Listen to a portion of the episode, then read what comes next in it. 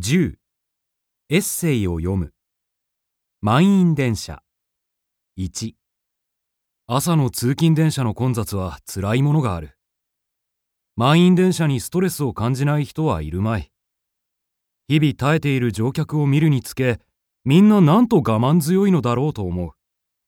まるで何かの訓練をしているかのようだ。朝のホームではいつも同じ場所に立つ。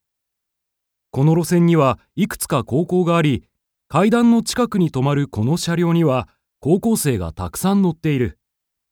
だからこの車両は混んでいる割には座れるチャンスがあるのだ。